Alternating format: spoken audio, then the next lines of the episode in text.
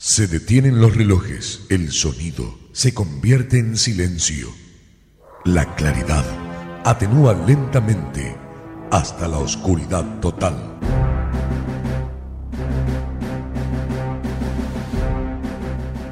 Esto significa que algo está por suceder.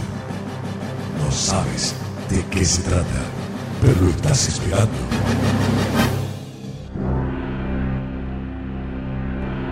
Rápidamente, un conteo en descenso acelera tus pulsaciones. Los relojes se ponen ya en funcionamiento. Poco a poco, estás escuchando que la música se hace presente. La oscuridad romperá con un estallido de luz que hará vibrar todo tu ser. Ya está todo dispuesto para comenzar. Tus insaciables tímpanos piden más y más. ¿Vos estás preparado? Porque llega DJ Dance. DJ Dance.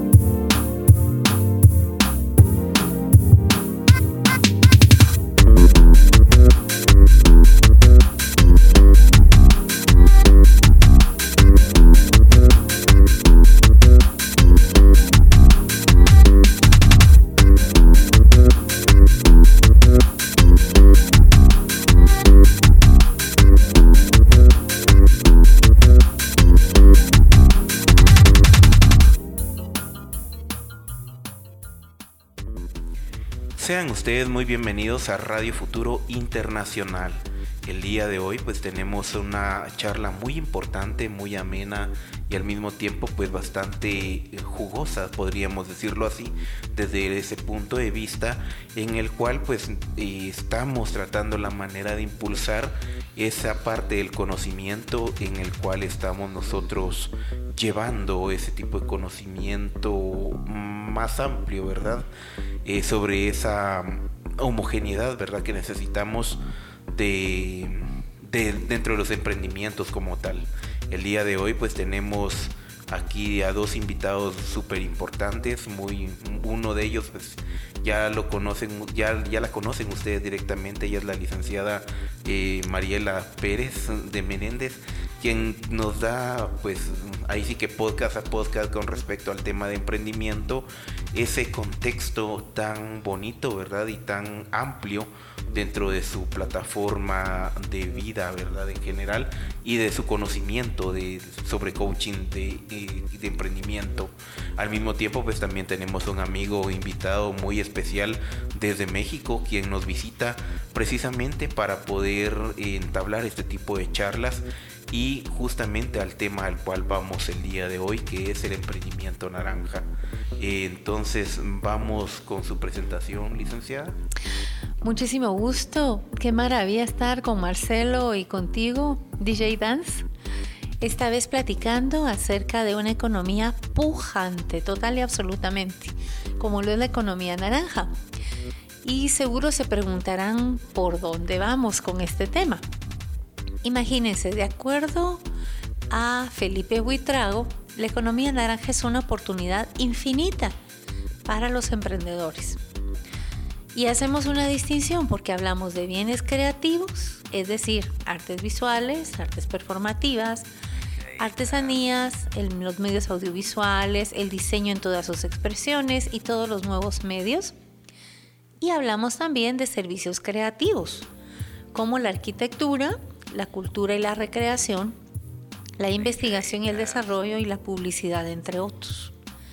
Si nos damos cuenta, las exportaciones de ambos venían entre 646 millones de dólares más o menos, pero los servicios han crecido un 70% más rápido y fíjense lo que ha pasado en estos tiempos especiales, de 2019 para acá. El comercio creativo es menos volátil que el de los commodities y las materias primas. Y prueba de ello es que soportó mejor la crisis financiera global que sectores como el petrolero. Imagínense lo importante y pujante de la economía naranja. Vamos a llamarle la economía creativa para ponerle una palabra bastante sencilla y que nos identifique justamente con ese color. Eh, platicar de ello va a hacerles a ustedes, sobre todo los más jovencitos, ponderar la cantidad de oportunidades que hay para ustedes dentro y fuera del país. Así que bienvenido Marcelo, gracias Hugo DJ Dance y a Radio Futuro Internacional por invitarnos nuevamente para que podamos aportarles como siempre nuevos retos y nuevas oportunidades de crecer. Con gusto, eh, un placer estar aquí con ustedes. Eh, bueno, yo soy músico profesional, eh, soy guitarrista de jazz. me gradué de la Universidad Veracruzana con especialidad en guitarra jazz y bueno, he pasado por distintos rubros de la industria musical, eh, como, como músico, productor, manager, compositor, arreglista, eh, y luego después en la parte de la gestión, en la gestión cultural, gestión de proyectos artísticos y poco después un poco de innovación y emprendimiento. Actualmente tengo una startup de Music Tech que se llama Pro Indie Music, que es una plataforma global para el desarrollo de artistas independientes. Y aproximadamente tengo más de 14 años de experiencia en la industria musical. Pues bienvenido Marcelo, muchísimas gracias por estar acá con nosotros y al mismo tiempo pues eh, dar ese auge, ¿verdad? De, tu tiempo y al mismo tiempo ese ímpetu que pones a la hora de regalarnos eh, parte de ese conocimiento que tenés con haber emprendido con Pro Indie Music. Eh, creo que es algo importante darle un poco más a esa parte, ¿verdad? De créditos. Eh, de la creatividad misma de las personas a la cual pues nos hemos estado eh, en la cual hemos estado charlando y creo que vamos a charlar aún más dentro de ese contexto más que importante en la parte enérgica de lo que significa el, el, hecho ¿verdad? de solo emprender en esta parte de la economía naranja. Eh, licenciada, por favor, puede comenzar con las preguntas. Claro, previo a la pregunta que hacemos a Marcelo, hemos de darles unos conceptos muy pequeñitos acerca de a qué nos referimos con la economía naranja, la que se centra en invertir en nuevas capacidades, en atraer talento y en nutrirlo. ¿Y en qué áreas? Bueno, pues en la arquitectura, las artes visuales y escénicas, la artesanía, el cine, el diseño, el diseño editorial, la investigación, los juegos, videojuegos, los juguetes tradicionales y educativos, la moda, la música, la publicidad, el software, la televisión y la radio, eh, videojuegos ya los habíamos mencionado, pero vemos que el campo de acción es amplísimo porque estamos hablando de danza, de literatura, de escultura, estamos hablando de patrimonio tangible e intangible en nuestros países, sobre todo Guatemala, que es tan rico, México también, y que se proyectan necesariamente a Latinoamérica. Así es, ese es nuestro ámbito de acción y ahora más, ¿verdad? Porque la tecnología nos acerca a cualquier lugar del mundo. Les platicaba también acerca de la importancia de la economía naranja, porque si usted es creativo, si usted tiene unas excelentes ideas vinculadas al arte y la cultura, imagínese, si midiéramos en billones de dólares y si la economía naranja fuera un país, sería, a ver, la cuarta, la cuarta economía mundial, detrás de Estados Unidos, China y Japón. Sería el noveno mayor exportador y la cuarta fuerza laboral con más o menos 144 millones de trabajadores. Sin embargo, imagínese apenas el 1.77% de las exportaciones de bienes creativos mundiales se originan, adivinen dónde, en Latinoamérica y el Caribe. Y resulta que estamos con tanto talento capaz de poder brindar tanta belleza que sería magnífico si según los datos que nos da la Comisión de Economía Naranja de la Gremial de Exportadores a Hexport en 2019, esta industria produjo la mínima cantidad de 886 millones de dólares. ¿Y sabe cuántos empleos generó? 33.761. Si hablamos de números, es decir, suma, suma las economías, suma la vida de las personas. Así que en este contexto voy a preguntarle a Marcelo acerca de cuáles considera algunos de los ámbitos de acción más rentables según su experiencia y viéndolo desde el punto de vista México proyectado hacia Latinoamérica. Adelante Marcelo. Bueno, eh, la verdad es que México es uno de los, de los países que, que más eh, parte de explotación de, industria musical tiene en, toda Latinoamérica. ¿no? Normalmente eh, gente de Colombia, de Chile, de Centroamérica quieren venir a México porque el desarrollo del mercado es bastante, bastante amplio. Sin embargo, de acuerdo a datos de la eh, cuenta satélite, normalmente se ha mantenido entre un 2 y un 2.8% eh, el, crecimiento del PIB en la industria musical. Sin embargo, eh, durante el 2019 el sector cultural generó una producción equivalente al 3.1 del PIB nacional ha ido creciendo porque se han abierto, de alguna u otra forma, se han abierto distintas oportunidades para, para este sector. Ha, habido muchísima inversión en distintos ámbitos de las industrias creativas.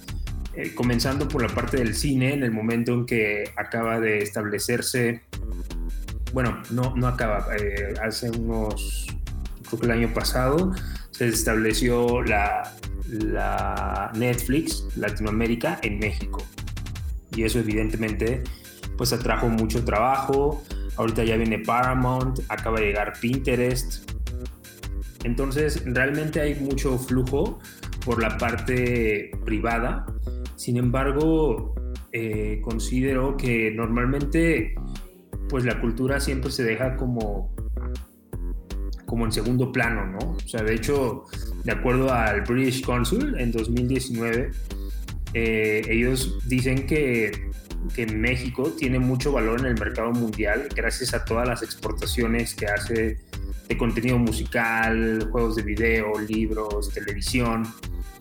Y, y el PIB podría llegar a ser de un 9%, más o menos es lo que, lo que proyectan si hubiera políticas públicas que consideren la cultura y la economía como, pues, como un pilar fundamental de las estrategias gubernamentales. Lamentablemente ha habido cancelaciones de muchos programas culturales, pero de, de, cierta manera se sigue manteniendo. La verdad, el aporte a la cultura es tan, tan fuerte que, que bueno, por la, por la parte privada se mantiene. Evidentemente hay, hay becas de desarrollo artístico y de internacionalización eh, directamente de la Secretaría de Cultura, pero sí es necesario tener otro tipo de políticas públicas que impulsen este, este desarrollo, ¿no? Pero desde la parte privada y todo lo que se está haciendo, creo que el trabajo es, es, bastante bueno. en México, hablando de industria musical, tenemos más de 500 festivales únicamente de música, más todos los festivales de cualquier eh, otra área. Entonces realmente es muy rico tanto en talento como en oportunidades y se hacen grandes festivales de musicales y de industria creativa como el Festival Cervantino ¿no? Eh, o el Festival Internacional iFestival que involucra distintas áreas pero al final de cuentas yo considero que es una pues una situación muy favorable para la industria y justo ahorita en conjunto con la Secretaría de Cultura y Turismo y el programa Music, en conjunto con Moy Collective, estamos buscando hacer una reactivación de la industria musical las industrias creativas en México para ayudar a que llegue el PIB al 8.9% en los próximos eh, tres años y que haya un mayor tráfico de turismo cultural internacional. Esas son algunas de las acciones que estamos propiciando desde, Pro Indie Music, eh, Collective y Music en Ciudad de México y de ahí pues iremos expandiéndolo a otras áreas dentro de la República. Continuamos entonces. Les seguimos dando datos e información interesante porque prácticamente la economía naranja se ha convertido en un eje de desarrollo. Sin embargo, con todo este tiempo, pues ha sufrido un parón terrible y esos datos que les daba de cantidad de empleos, pues se convirtieron también en desempleos en esta temporada. Y definitivamente hubo que migrar hacia nuevas maneras de hacer llegar el arte y la cultura a las personas. Ahora la tendencia en el comercio creativo se inclina en favor de los servicios y la delantera la han tomado las naciones con una estrategia digital intensiva. En estas mentefacturas, a las que llamamos nosotros a todas las personas creativas, para que hagan de la economía naranja uno de los principales ejes de desarrollo para crear empleos dignos y riqueza. Prácticamente vemos que el arte, el diseño, los videojuegos, las películas, las artesanías, todos llevan consigo un valor simbólico intangible que supera definitivamente el valor de uso. Sin embargo, decidimos hacer este podcast para convencer al talento de más de 107 millones de jóvenes entre los 14 y 24 años que viven en Latinoamérica y el Caribe. Son ese bono demográfico maravilloso, por ejemplo, que tenemos en Guatemala con la adopción temprana de modelos de negocios basados justamente en todos estos matices que les hablamos del arte y la cultura para construir un imperio basado en creatividad, que sería maravilloso. El acceso virtual o físico es clave, lo platicábamos con Hugo y con Marcelo, al igual que el contacto entre audiencias, entre contenidos, entre creativos, entre emprendedores, entre tecnología. Acceso y contacto se convierten en catalizadores fundamentales para generar la innovación que se deriva de fertilizar esas ideas, usos, interpretaciones, costumbres. Recordemos que la cultura es un conjunto que es tratado por la sociedad como un bien público. Y esta situación le hace daño a los artistas y a los creativos. Les niega eh, dos derechos fundamentales al menos. El reconocimiento de su actividad como un trabajo legítimo, tener una remuneración adecuada y también eh, platicamos de que le niega a la sociedad el progreso que artistas creativos y toda esa cadena de valor le pueden aportar. Sin embargo, pues tenemos que buscar nuevas maneras de hacerlo. Y entonces, en este punto, preguntaría yo a Marcelo qué necesidades ha identificado en el mercado actual para la economía naranja en su país, proyectándonos siempre hacia Latinoamérica, porque las necesidades que han tenido ustedes también son las nuestras, seguramente. Cuéntanos, Marcelo. Claro, pues eh, algo muy importante es de que aunque sí hubo un golpe muy fuerte eh, directamente a, la industria del entretenimiento en vivo, ¿no? Y, todo este tipo de presentaciones en México a raíz de la pandemia, es importante destacar que la, industria musical alcanzó su más, eh, su punto más alto desde la última vez en el punto que estuvo en el 2001, por, ejemplo, en el 2001, el total de ingreso generado de la industria musical era de 23.6 billones de dólares, de acuerdo al reporte del IFPI. Sin embargo, ahorita estamos en 21.6 billones de, de dólares. Y este crecimiento se debe a este ingreso nuevo o más reciente que es el streaming, ¿no? las plataformas digitales. Entonces creo que gracias a la existencia de este tipo de tecnologías, pues de cierta manera se pudo eh, solventar distintas cosas para los distintos proyectos musicales. Por ejemplo, Latinoamérica tuvo un crecimiento del 15.9% eh, y es el cuarto, es el cuarto año consecutivo que sigue creciendo. Y es algo muy interesante porque con todo y toda esta situación que hubo, el mercado y los conciertos, eh, que se empezaron a hacer conciertos en línea, se mantuvieron eh, activos. Yo aquí a la gente que más golpeo, y eso es como desde mi punto de vista, es la gente que no tiene claro los procesos de profesionalización de su proyecto, que no conoce todas las vertientes de negocio que tiene eh, en el ámbito musical y cómo se puede empezar a relacionar en otras áreas dependiendo de, sus seguidores y, y, demás, ¿no?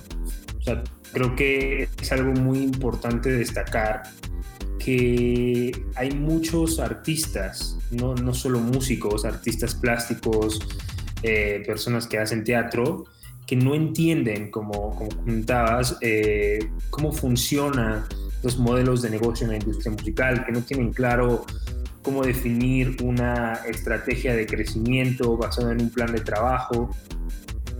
Y ese tipo de cosas, pues evidentemente afecta. ¿no? En México hubo iniciativas muy interesantes como Música COVID en conjunto con la Feria Internacional de la Música, Amprofon, eh, fue Universal Music, eh, Relatable, entre otros. Este, fue una, una iniciativa privada para apoyar a todos los trabajadores de la industria, a los músicos y trabajadores de la industria musical.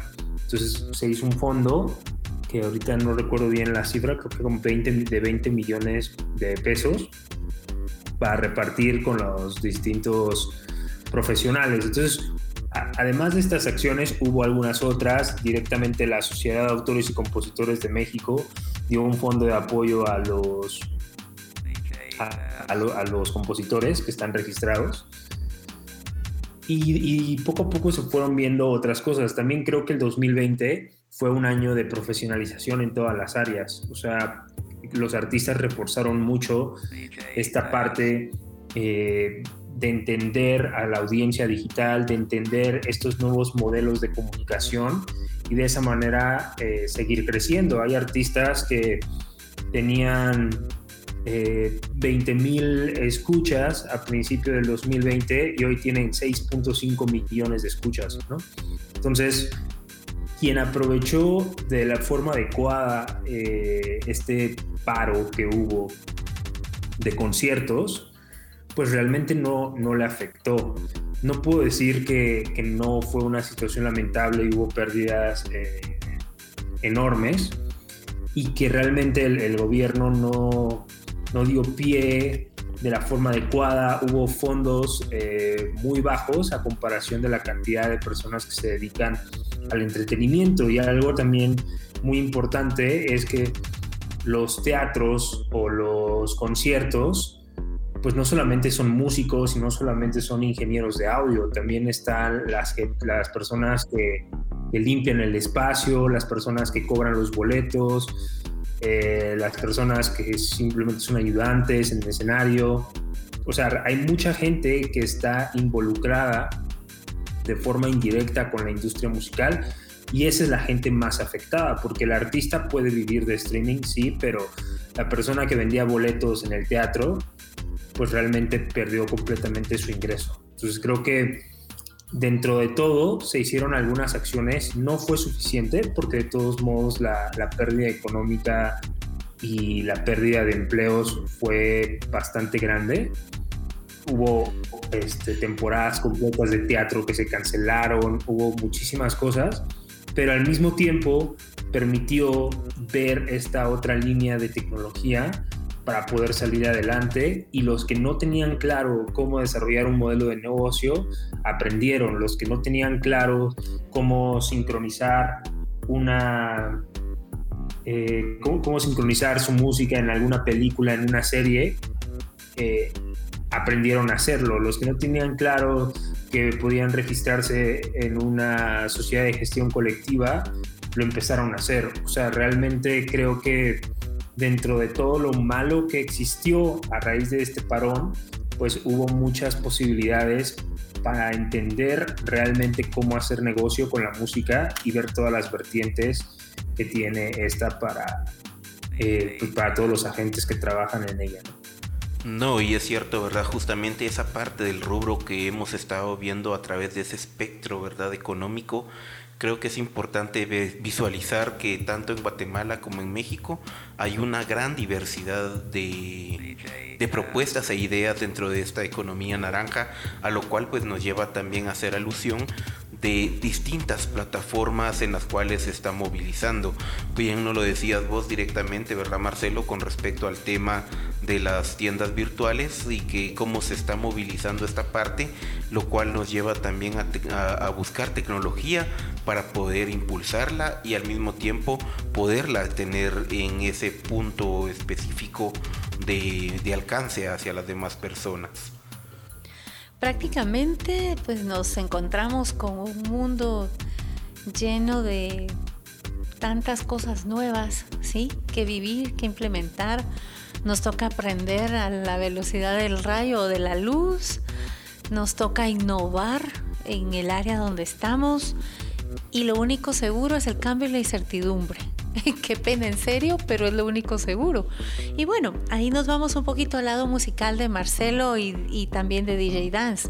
Y me encantaría platicarles porque sé que nuestra, nuestro público es muy joven, la mayor parte, y la intención es animarles a que le pongan chispa a esa creatividad que ustedes tienen.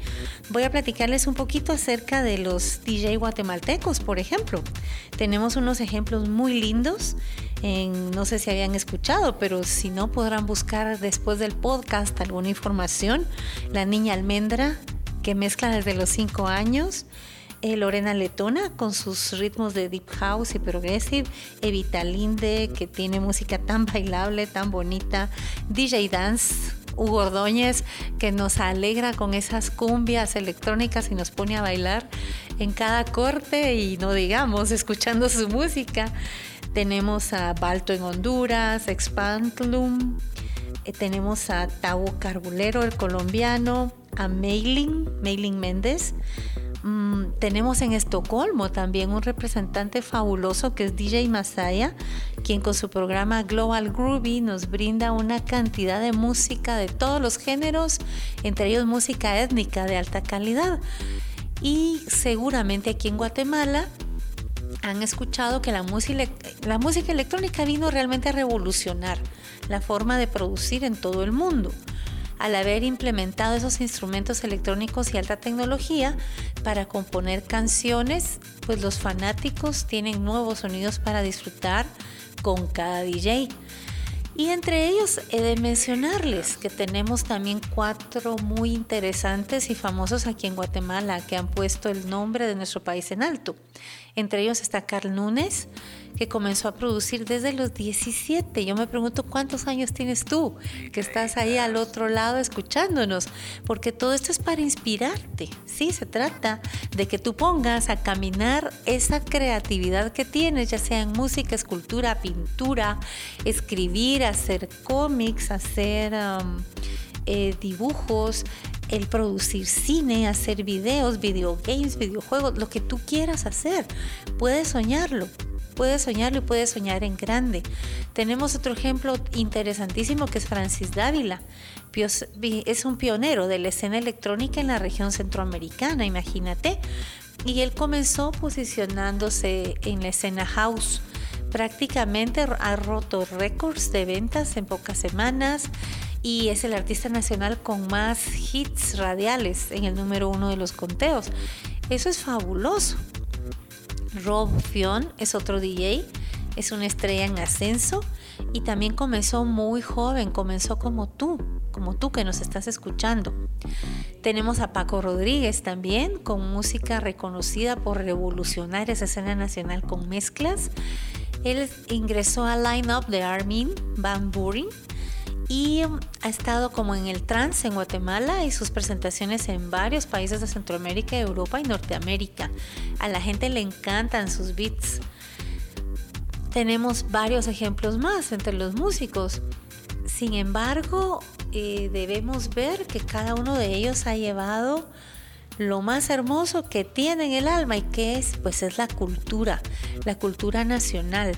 Y ahí me inspiro en en la música que tocan todos ellos, porque además de inspirar, de, llevar todas estas nuevas corrientes, estos nuevos movimientos, de poner en alto el nombre de nuestro país, definitivamente eh, proveen de muchas más maneras de poder conocer el sentir de los jóvenes en otros países.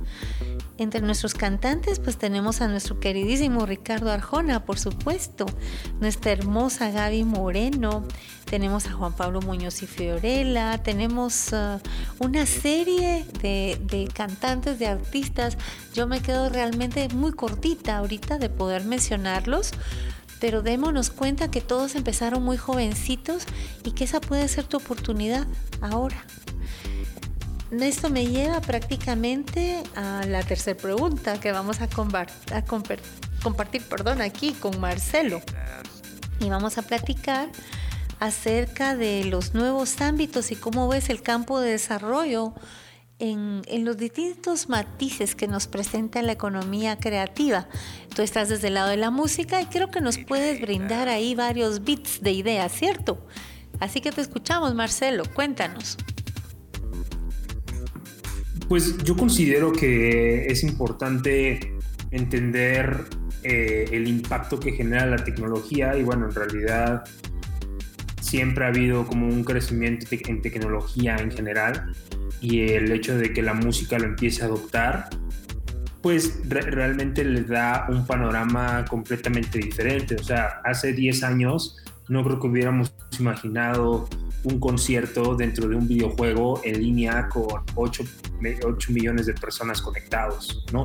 O conciertos interactivos con lentes VR, ¿no? O plataformas eh, que impulsan las industrias creativas como, como TikTok, ¿no? O sea, que, que creo que ahí, por ejemplo, yo que me he clavado mucho analizando el crecimiento de proyectos en distintas áreas, pues realmente el valor que suma y el impacto que suman plataformas como TikTok cuando el artista entiende cómo crear contenido de video corto eh, son impactantes. He visto pintores que han vendido, o sea, si antes vendían 5 obras, ahora venden 50 obras gracias a TikTok. O artistas eh, plásticos que simplemente se grabaron ¿no? Haciendo su obra, la subían a TikTok y la gente preguntaba y llegaba hasta gente con muchísimo dinero. O el misterio de los NFTs, ¿no? Que esta eh, non-fungible token, ¿no? Que al final es un archivo digital que la gente lo compra con criptomonedas. O sea, ya estamos en un mundo eh, pues prácticamente tecnológico. Hoy por ejemplo, hoy yo no me puedo percibir sin mi celular a, mi lado, ¿no? O sea, yo todo eh, Pro Indie Music y todo lo que nosotros hacemos, todo lo manejamos con, con medios digitales, con plataformas de organización, con inteligencia artificial, ¿no? O sea, las playlists y todo este tipo de, de, de cosas que existen en, en este caso en las plataformas para seleccionar música que la gente quiere escuchar pues no, no sería posible organizar tanta música. Imagínense, hay más de 50.000 lanzamientos diarios en plataformas. Eso, eso es un, mundo de música. Y si no existieran eh, sistemas de inteligencia artificial que organizaran toda esta información y hicieran más fácil el trabajo para los curadores, sería muy complicado.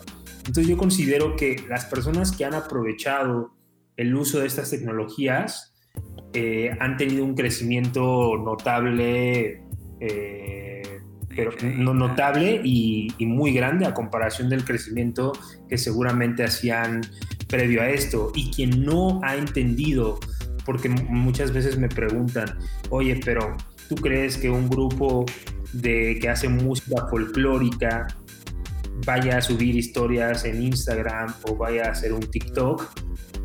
Pues no, pero al final yo creo que cada quien tiene su nicho y, asume la tecnología de la forma que le sea más eh, correcta y entendible y siempre es respetable. O sea, lo único que está haciendo la tecnología es abrir nuevas brechas de desarrollo y, y nuevas formas de comunicar con seguidores y nuevas formas de crear negocio eh, con, estas plataformas que, se han creado en los últimos 15 años. Creo que un punto importante que acabas de mencionar directamente, ¿verdad, Marcelo? Es ese punto de la que democratización de, de, las tecnologías en las cuales pues también nos damos cuenta cómo es que va avanzando este contexto de una economía naranja también más inclusiva probablemente y en la cual pues vamos viendo también esa homogeneidad en este mundo virtual a lo cual pues nos va dando nuevas pautas, nuevas estrategias y en las cuales pues también llevamos esa parte del contexto em, más del emprendimiento hacia donde es que queremos ir directamente.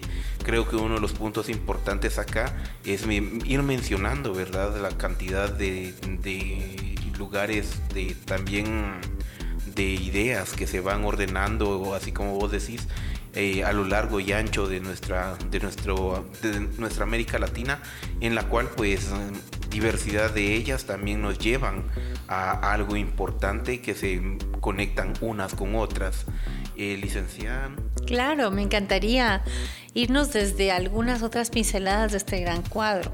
Hablar, por ejemplo, de los nuevos retos que han tenido los fotógrafos guatemaltecos y en este caso platicar de cómo han abordado Rita Villanueva, Ricky López, Daniel López, Sergio Izquierdo, eh, Cindy Lorenzo, Fabricio Díaz, eh, Denis Guerrero, Silvia Milián.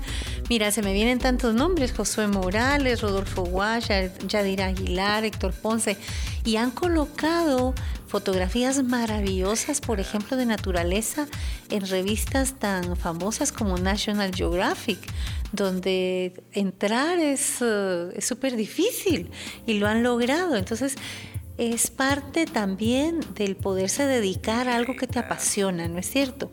Y poder lograr darte a conocer a través de la misma tecnología. Entonces ya no solo te ven 5, 20, 30, te ven miles, como dice Marcelo, y pueden acceder a tus obras también, a que las puedas vender. Y de eso se trata, que puedas generar ingresos para ti y tu familia a través de lo que te apasiona, a través de lo que haces. Otro campo que me parece interesantísimo y vemos la importancia de que con lo que hacemos podamos generar ingresos, podamos tener para vivir, vivir bien y para bendecir a otros también en el medio, porque se trata de crear empleos. Y dentro de este tema me encantaría irnos un poquito al campo del diseño y del diseño digital. Y tenemos ejemplos interesantes. Quizá dentro de este tema, mm, bueno, tenemos, eh, tenemos varios guatemaltecos. Mm, por ejemplo, está Luis Fonja con la plataforma Duolingo que ha sido tan amigable para aprender idiomas de una manera creativa, interesante, entretenida. Hablamos de un Kevin González que ha trabajado también em, creación de artículos promocionales con diseños mayas, ha hecho una recreación también. Y eso nos lleva un poquito también al tema de las artesanías, que son un bien y un patrimonio de cada país, en donde podemos presentar la artesanía tradicional tal como la hemos conocido, con todo su valor histórico, su cosmogonía, sus significados maravillosos, sus historias y con base a todo ese bagaje hermoso podemos visionarla a futuro hacia hacer una recreación de todos estos mismos diseños hermosos de estas historias y ponerlas en valor porque resulta que a veces se pierde un poquito esos, uh, esos bienes que son un patrimonio tangible, pero también lo son intangible, porque hay toda una historia, un bagaje, ¿cierto? Detrás.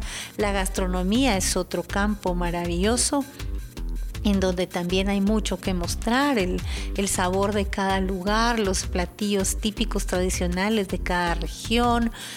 Eh, en fin, tenemos una riqueza maravillosa y continuando con el tema que les decía de los diseñadores, em, me encantaría, por ejemplo, hablar de, ah, bueno, Marcos Andrés Antil, ¿verdad?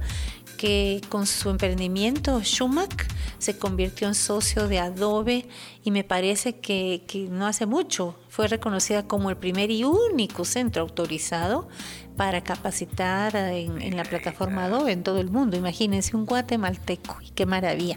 Y gracias a él es que podemos capacitarnos los diseñadores en estas plataformas, entre otras. Tenemos una Carla Cofiño con temas de tecnología, emprendurismo, también ah, aplicando todos estos conceptos de innovación. Está Charlie Galdames, Kevin Sánchez, Luis Pedro Méndez, que han hecho cosas similares. José de León, que lanzó la aplicación Código GT, que recopila aspectos trascendentes del Código de Trabajo de Guatemala. Hay una cantidad de cosas muy interesantes hechas. Un Sergio Flores, que diseña chips para televisores, modelos de reciente marca y lo hace en Corea es un guatemalteco famoso y muy bueno. Tenemos a Media Art Studio que han desarrollado varias plataformas y personajes para mm, invitar a las personas a liberar de la contaminación en nuestro país. Mm, hay una compañía también de jovencitos que ha hecho interfaces con toques guatemaltecos, con fotografías para que sean observadas por los usuarios. Han desarrollado aplicaciones que son Cool Cake Soft. Está Roy Lara, que desde muy pequeñito hizo un video para concientizar a jóvenes sobre el problema del suicidio y este cortometraje incluso fue reconocido por la campaña Directing Change. Entonces este joven hizo una labor súper interesante para, para otros jóvenes. Yo diría que alguien que se lleva las palmas y siento tanto realmente su pérdida por cuanto hubo oportunidad de hacer también algunos proyectos juntos es Carlos Argüello. Y es que Carlos Argüello muy destacado como diseñador creativo y artístico en empresas eh, de alto calibre como Walt Disney, como Cinesite, como Kodak, Synthetic Video. Hizo tantas cosas interesantes al haber creado estudios C al haber trabajado muchos efectos visuales para películas como las Crónicas de Narnia, como Rápidos y Furiosos, El Señor de los Anillos 2, Fever Pitch, La historia de la Natividad. Y, bueno, con las Crónicas de Narnia, con esta última, recuerdo que tuvo incluso una nominación al Oscar. Entonces imagínense eh, la hermosura que tenemos, la riqueza cultural tenemos que darla a conocer, pero también hay que vivir de ello y de eso se trata. Por eso hablamos del emprendimiento naranja y hablamos de que tú que estás escuchándonos pueda esto inspirarte y pueda animarte.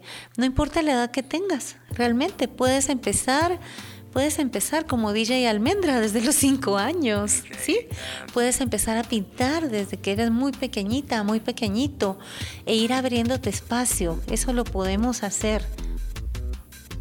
Bueno, entonces Marcelo, contanos más o menos, ¿verdad? ¿Qué, qué es esa parte tan importante que podemos implementar justamente dentro de estos, de, estas, de estos ejemplos de emprendimiento que estamos prácticamente charlando el día de hoy?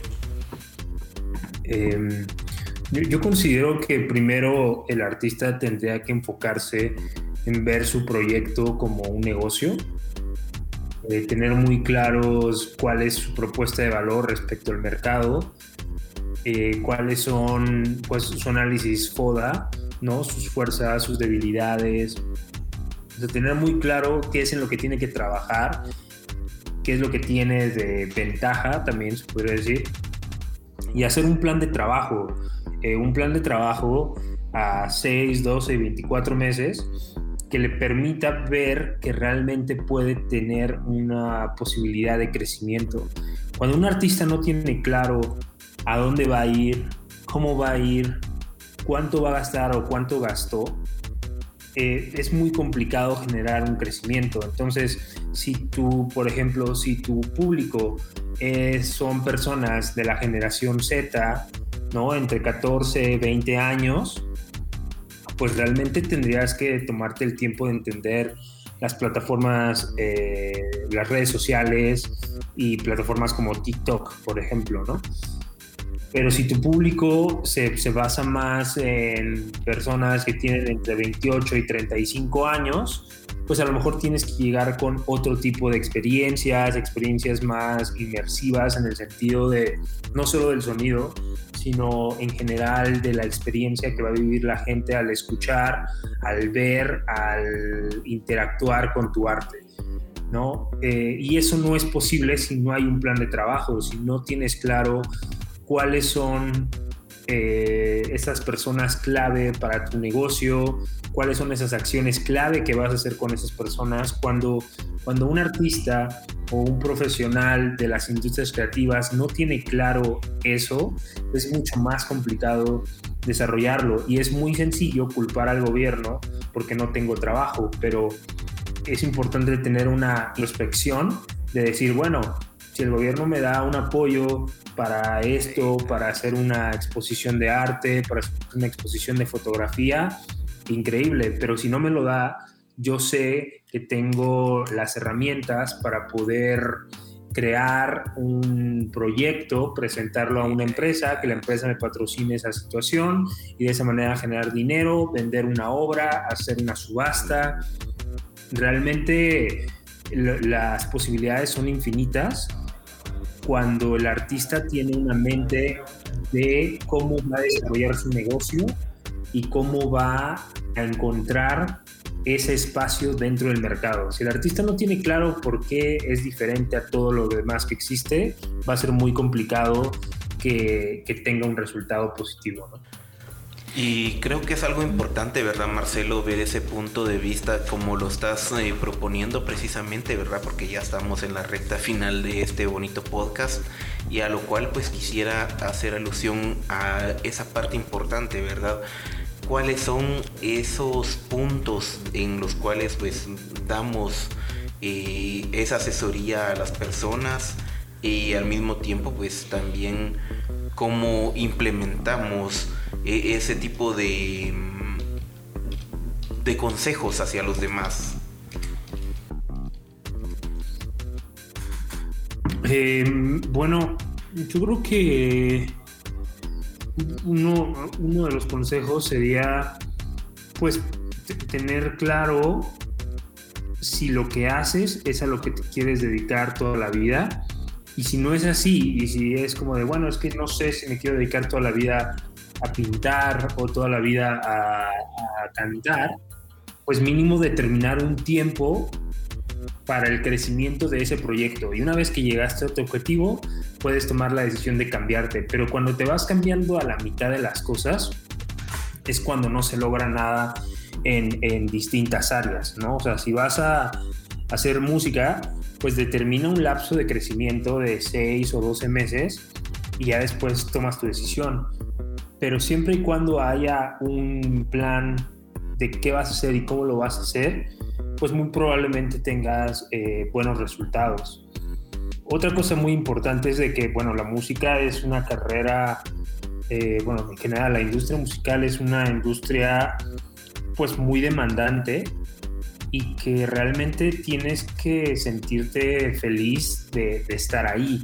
Sea, si realmente no estás feliz o para ti no lo de hacer conciertos y girar no es lo tuyo, pues eh, no, no, tendrías por qué hacerlo, ¿no? Al final la música es un, algo que alguien lo hace por elección y, y, es muy importante ser feliz con lo que haces y, y sí, además de tocar y además de cantar y además de pintar y además de hacer cualquiera de las actividades en torno a las industrias, industrias creativas, tendrías que entender los fundamentos de un negocio.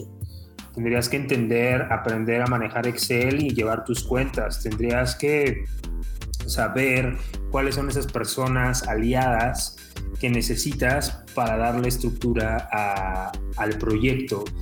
Tendrías que saber muchas cosas que hoy en día, pues gracias a este boom de startups y que hoy en día hay muchísimas eh, ya hay varias empresas que son el, famoso unicornio, que están valuadas en más de un billón de dólares, que están saliendo muchas empresas de Latinoamérica. Pues creo que todo eso se debe a la dedicación y a la inteligencia de las decisiones. Entonces, Ahí yo siempre recomendaría tener claro un panorama, eh, preocuparse por profesionalizarse no solo en música, o sea, sí tienes que ser un excelente músico, pero después tienes que saber un poco de producción, pero después tienes que saber un poco de composición para poder desarrollarte y no quedarte solamente en, en una área. Y con eso, pues involucrar cuestiones de negocio y todo eso, pues vas a tener un panorama bastante positivo. Y por último, algo muy importante es que hoy en día vivimos en un mundo globalizado por la tecnología. Entonces no hay un pretexto de decir, ah, es que soy de Honduras y en Honduras no hay cosas, es que estoy en Guatemala y ya he tocado muchas veces en este foro.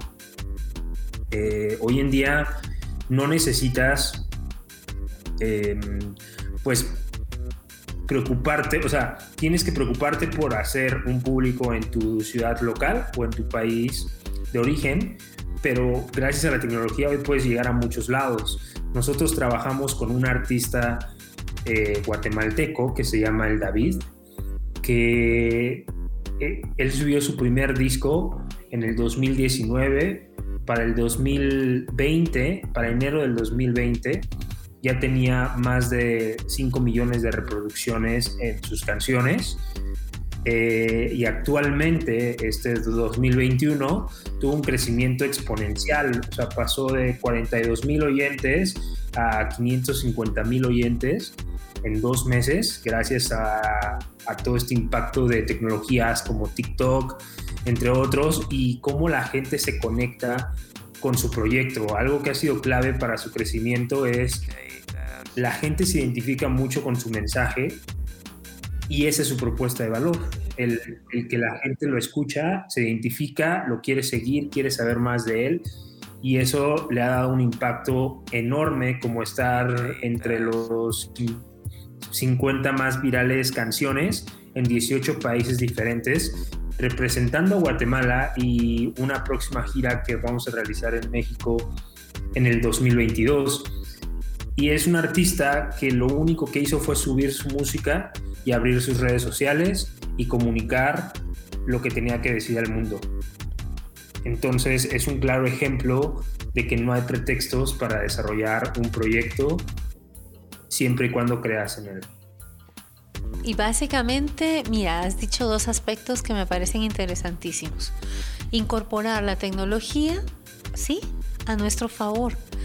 Mm, tendríamos que platicar con nuestros chicos y chicas, con los jóvenes, de que el teléfono celular que tienen no solo sirve para tomarse fotos y para hacer micadas, por así decirlo, que suene tan gracioso, puede ser una herramienta fabulosa para aprender, para darse a conocer, para saber más sobre el arte o la rama de la economía naranja que desean desarrollar, para ser autodidactas. Y, bueno, también tenemos un reto inmenso, porque no me dejarán mentir que en nuestros países el tema de la banda ancha, el acceso a la tecnología y el Internet no son tampoco de manera general. Entonces algunos tienen como las mayores posibilidades ante esto y otros no. Entonces, pues hay varios retos, ¿cierto? Que que sacar adelante. Sin embargo, y a pesar de todo ello, nuestros jóvenes siguen creando, siguen co-creando. Y me encantaría irme ahorita un poquito al tema de la moda dentro del arte y el diseño de modas, porque también en Guatemala tenemos una gente y unos jóvenes maravillosos. Está, por ejemplo, Guillermo Hop, que ha sido diseñador de alta costura de una marca pues de mucho renombre y ha vestido a muchas, muchas celebridades. Tenemos a Alida Bauer, ex Miss Guatemala, que ha tenido una idea muy preciosa, Marías Bach, en donde producen atractivas bolsas decoradas con textiles guatemaltecos y los han puesto en valor en otros países, en otras latitudes. Hay muchas maneras de poderlo hacer. Tenemos una Isabela Springmull, una, una niña, una jovencita en este momento, quien desde 2016 se convirtió en la primera diseñadora con síndrome de Down en mostrar sus diseños en la London Fashion Week, ni más ni menos. Y sus creaciones han sido influenciadas justamente por poner en valor los tejidos guatemaltecos, esos hermosos colores, esos significados bellísimos. Los ha llenado ella y los ha exaltado y los ha llevado a otras pasarelas y eso es maravilloso. También está Eduardo Figueroa que ha diseñado vestidos para las bellezas guatemaltecas y típico con muchas creaciones a mano a partir de textiles. Karim Corso, que pues diseña unos zapatos preciosos y coloridos, inspirados en los tejidos elaborados por mujeres indígenas. Está Juan Carlos eh, Quintana, quien trabaja también prendas vibrantes con colores y texturas variadas, viste celebridades también, ha llevado nuestros diseños, nuestros textiles, colores e historias también a otras, otras pasarelas. Y como ellos, pues hay, hay muchas otras personas, créanme, yo me quedo bastante cortita. Está Hernán Dubois, está María André Gaitán, Telma Espina, en fin, tenemos todo un ramillete de personas... Uh, maravillosas y creativas que han llevado a Guatemala a otro nivel, definitivamente. Y si ellos lo han podido hacer, también podemos nosotros soñar y hacerlo. ¿Por qué no hacerlo? Preparémonos porque de eso se trata. Hoy día tenemos herramientas a la mano podemos ser autodidactas, como les decía anteriormente, y tú jovencito y jovencita que estás escuchándonos, tienes la oportunidad de escoger a qué quisieras dedicarte y además de eso podemos apoyarte en que hagas un buen modelo de negocios y en que hagas que realmente sea exitoso lo que quieres hacer. Y también queremos contarte, nosotros no hemos sido exitosos a la primera. Hemos tenido una, dos, tres, cuatro empresas con las que hemos fracasado, pero créeme que el fracaso, sí, el fracaso no es una marca ni una etiqueta que te debe marcar como una gente que ya no sabe ni, ni puede. Te debe de marcar como alguien con experiencia, que ha adquirido sabiduría para continuar en el camino, que tiene vivencias útiles también para otros y que ya no va a volver a, tropezar con esas equivocaciones porque lo va a hacer mejor la próxima, la siguiente vez. Así que a mí me parece que oportunidades hay muchas. Si nos vamos al campo de la pintura, wow, tenemos gente maravillosa también en cuanto a pintura. Mm, los hermanos Cruz que están en San Pedro La Laguna, tenemos el grupo de pintoras cachiqueles de Comalapa, em, tenemos unos grupos en distintas partes del altiplano que pintan bellísimo y mm, bueno, mencionar nombres creo que va a ser un poquito difícil porque no nos queda tanto tiempo, ¿verdad? Exactamente. Y justamente hablando de ese punto, ¿verdad? Eh, uno de los... Mm, ahí sí que uno de los lugares más bonitos aquí cercanos, por lo menos a Ciudad de Guatemala, es lo que es Santa Cruz Chinautla, al cual pues también si andan cerca por acá les invitamos a que se lleguen ahí con los compañeros y compañeras eh, de la asociación para que también puedan comprar parte de esas artesanías. Eh, al mismo tiempo, pues no sé, Marcelo, si tendrás por ahí algún consejo para eh, los emprendedoras y emprendedores que están escuchándonos el día de hoy. Eh, te dejo el micrófono para ello. Yo creo que hay un gran panorama de, crecimiento, hay muchísimo talento y esa es la razón por la cual pues yo decidí crear Pro Indie Music como una alternativa para facilitar el crecimiento de artistas independientes y que entiendan cómo desarrollar un negocio de su música, que aprendan a hacer dinero de su música y que aprendan a tener un panorama claro de qué es lo que van a hacer, cómo lo van a hacer y a dónde lo van a llevar.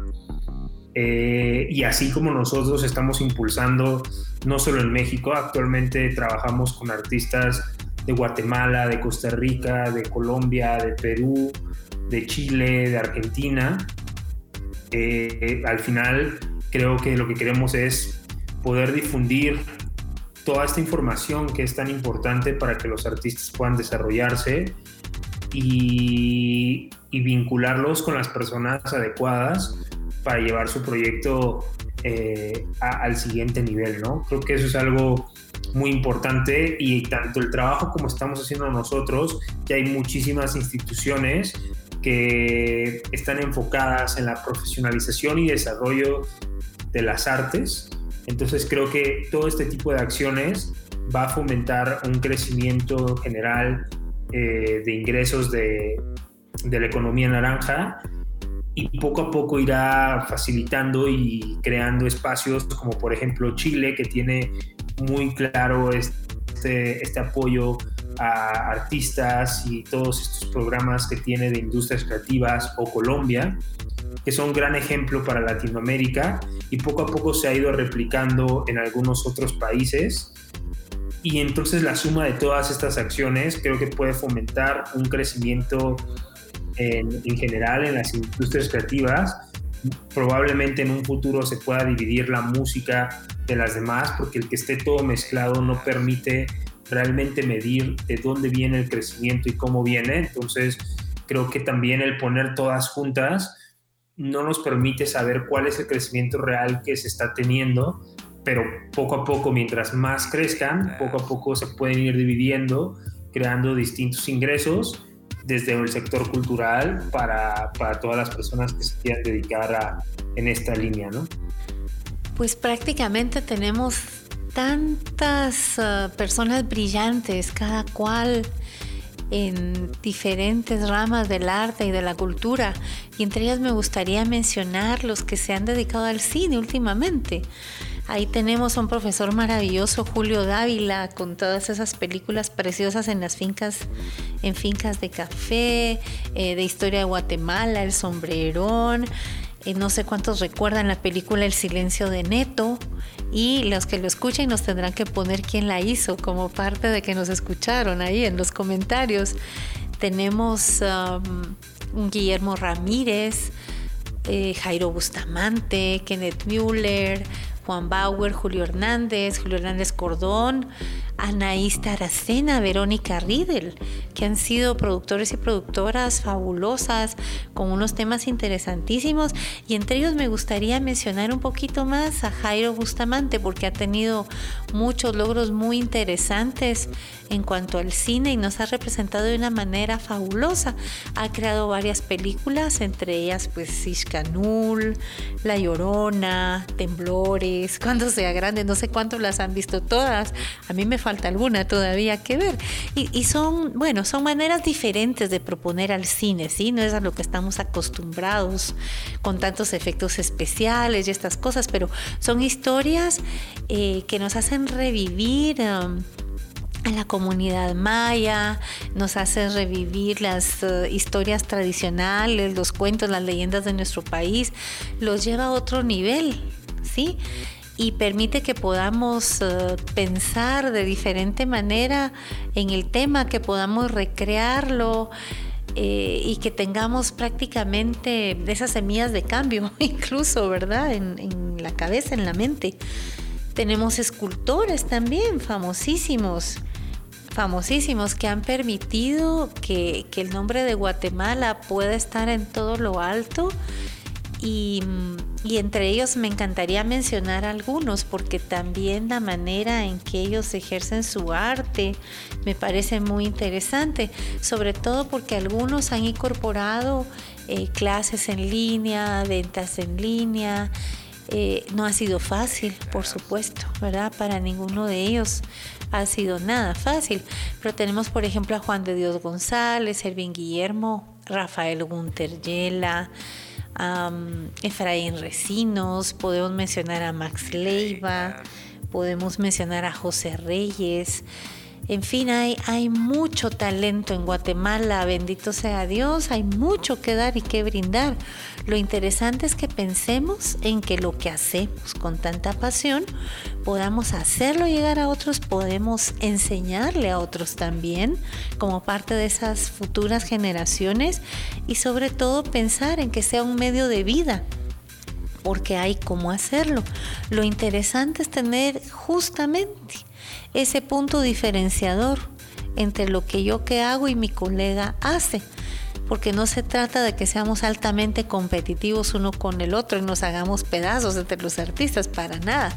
Se trata de que seamos complementarios, que tengamos en mente la idea genial y maravillosa de dar a conocer la riqueza cultural, natural, patrimonial de nuestro país, desde la tecnología o sin ella, ¿verdad? Pero, pero planteárnoslo hacer. Ahí sí que tenemos eh, los medios, si no los tenemos, también nos los inventamos, ¿verdad? También nos los inventamos. Y eso es parte de lo que hacen los músicos hoy día, es parte de lo que hacen los cantantes. Y yo creo, Huguito y Marcelo, que no sé si habrá una segunda parte, pero creo que debieran de haber muchas partes, si no con Marcelo, también con otros que estén disponibles en otros campos para eh, tratar estos temas de una manera un poquito más puntual y darle el valor justo, ¿verdad?, a, las personas creativas.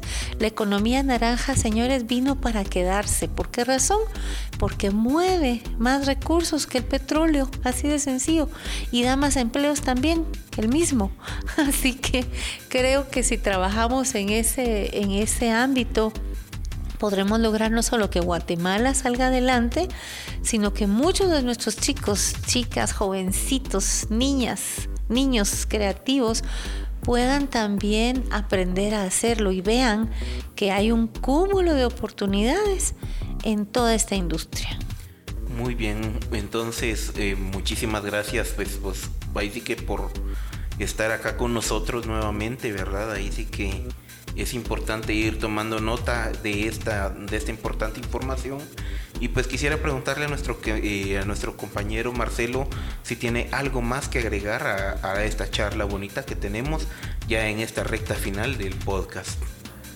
Em, yo creo que como pues último pensamiento sería que nunca se cansen de buscar y que si algo quieren, luchen por ello y no va a haber algo que los detenga.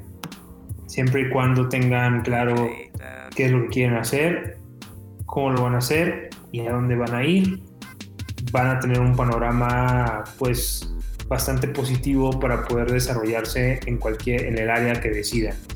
Información hay, cursos hay, fondos hay, eh, personas involucradas en las industrias creativas hay muchísimas, solo es cuestión de buscar. Muy bien, muchísimas gracias compañero Marcelo. Licenciada, ¿algo más que agregar por ahí? Claro, me encantaría mm, decirles, por ejemplo, a los chicos que les encanta la fotografía y que hasta desde sus celulares hacen fotos preciosas, buscar información acerca de Luis González Palma, un maravilloso fotógrafo, Diego Molina Flores, no digamos, María Cristina Oribe, Julio Sadik, Juan Carlos Lemos da Hinten. Miren, tenemos un espectro tan maravilloso y tan amplio para podernos formar en las distintas disciplinas que querramos sea gastronomía, sea pintura, escultura, danza, que hoy no pudimos hablar de ella, ¿verdad? Literatura, poesía, en fin, el ramillete Una diversidad enorme. está lista, ajá, esa diversidad esperándote a ver en cuál grupo te vas a sumar, dónde vas a querer tú destacar. Y lo que yo quiero invitarte es a soñar y soñar en grande, porque cada uno de los que yo te mencioné algún día fueron niños o jovencitos como tú y soñaron en grande. Así que sueña en grande para hacerlo realidad y la verdad es que quiero comentarte la frase de un amigo muy querido que dice, hay que soñar despierto, pero resulta que los sueños empiezan cuando tú abres los ojos, cuando tú despiertas y cuando tomas conciencia de todo lo que tienes que hacer para lograrlos y lucha por ellos, pues porque nadie más va a luchar por tus sueños. Se trata de que tú lo hagas y que tú hagas ese cambio interesante y que seas tú el que se forme y salga adelante y, vea este ramillete de oportunidades, posibilidades y las tome, las tome para sí. De eso se trata. Mil gracias por la oportunidad de estar por acá con ustedes y por ustedes. Gracias por dejarnos compartir tantos conocimientos, ideas, retos y nuevas oportunidades también. Así que les esperamos en el siguiente podcast. Recuerden que tenemos más sorpresas para ustedes. Gracias DJ Dance. No se olviden de escuchar esa cumbia sabrosa para bailar y para disfrutar en familia y en sus fiestas también. Y mm, pues estamos a la orden. Emprendedores.gt está para formarles, para llevarles de esa idea a ese negocio que ustedes quieren formar. Búsquenos, estamos en Facebook, emprendedores.gt. Ahí nos pueden encontrar. Nuestra idea es justamente el área formativa que tú tienes una idea, sí, se puede echar a andar, claro que se puede echar a andar. Y mejor si podemos trabajarla con grupos para que sea mucho más efectiva y más enriquecedora. Mil gracias, hasta la próxima. Muchísimas gracias, a, igual gracias licenciada, gracias Marcelo por haber estado con nosotros el día de hoy.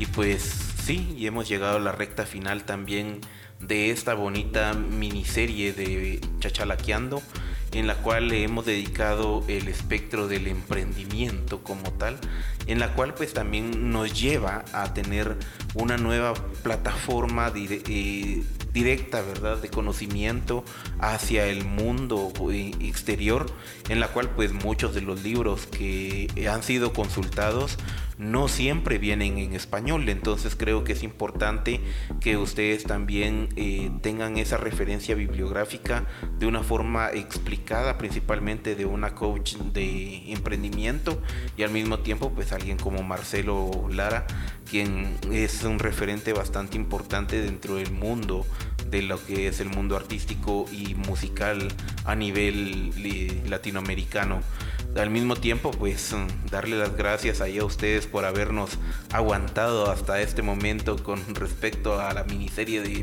emprendimiento.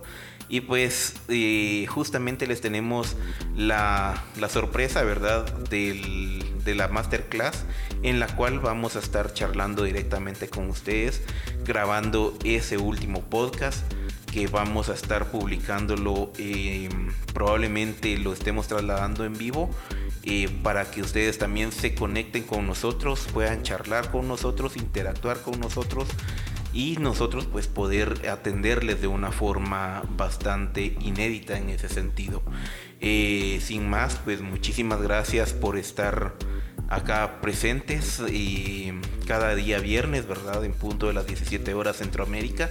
Y pues muchísimas gracias a nuestros mecenas que nos han apoyado a lo largo de esta miniserie de, emprendimiento, como lo es el podcast de Radio Futuro Internacional Chachalaqueando, en esa minicélula que le agregamos al podcast que es de emprendimiento y esperamos pues darles más sorpresas en esa clase presencial eh, virtual, ¿verdad? Que vamos a tener para que ustedes puedan interactuar también con nosotros en ese podcast en específico. Al mismo tiempo, pues gracias a Crea Impresiones Integrales, también a Café Canaleño, Multiservicios Ordóñez, Emprendedores.gt, también a la Federación Guatemalteca de Escuelas Radiofónicas FEGER con Radio FEGER y pues gracias a ustedes también por haber estado acá eh, presentes y escuchando estos podcasts que sé que les van a ser de mucho, ahí sí que les van a servir bastante a lo largo de, de este periodo que ustedes empiezan a incubar esa idea y pues ya empieza a querer nacer o pues si ya, ya nació, pues ya ustedes ya tienen una referencia de cómo llevarla a cabo. Así que muchísimas gracias, les agradecemos mucho y nos vemos hasta la próxima.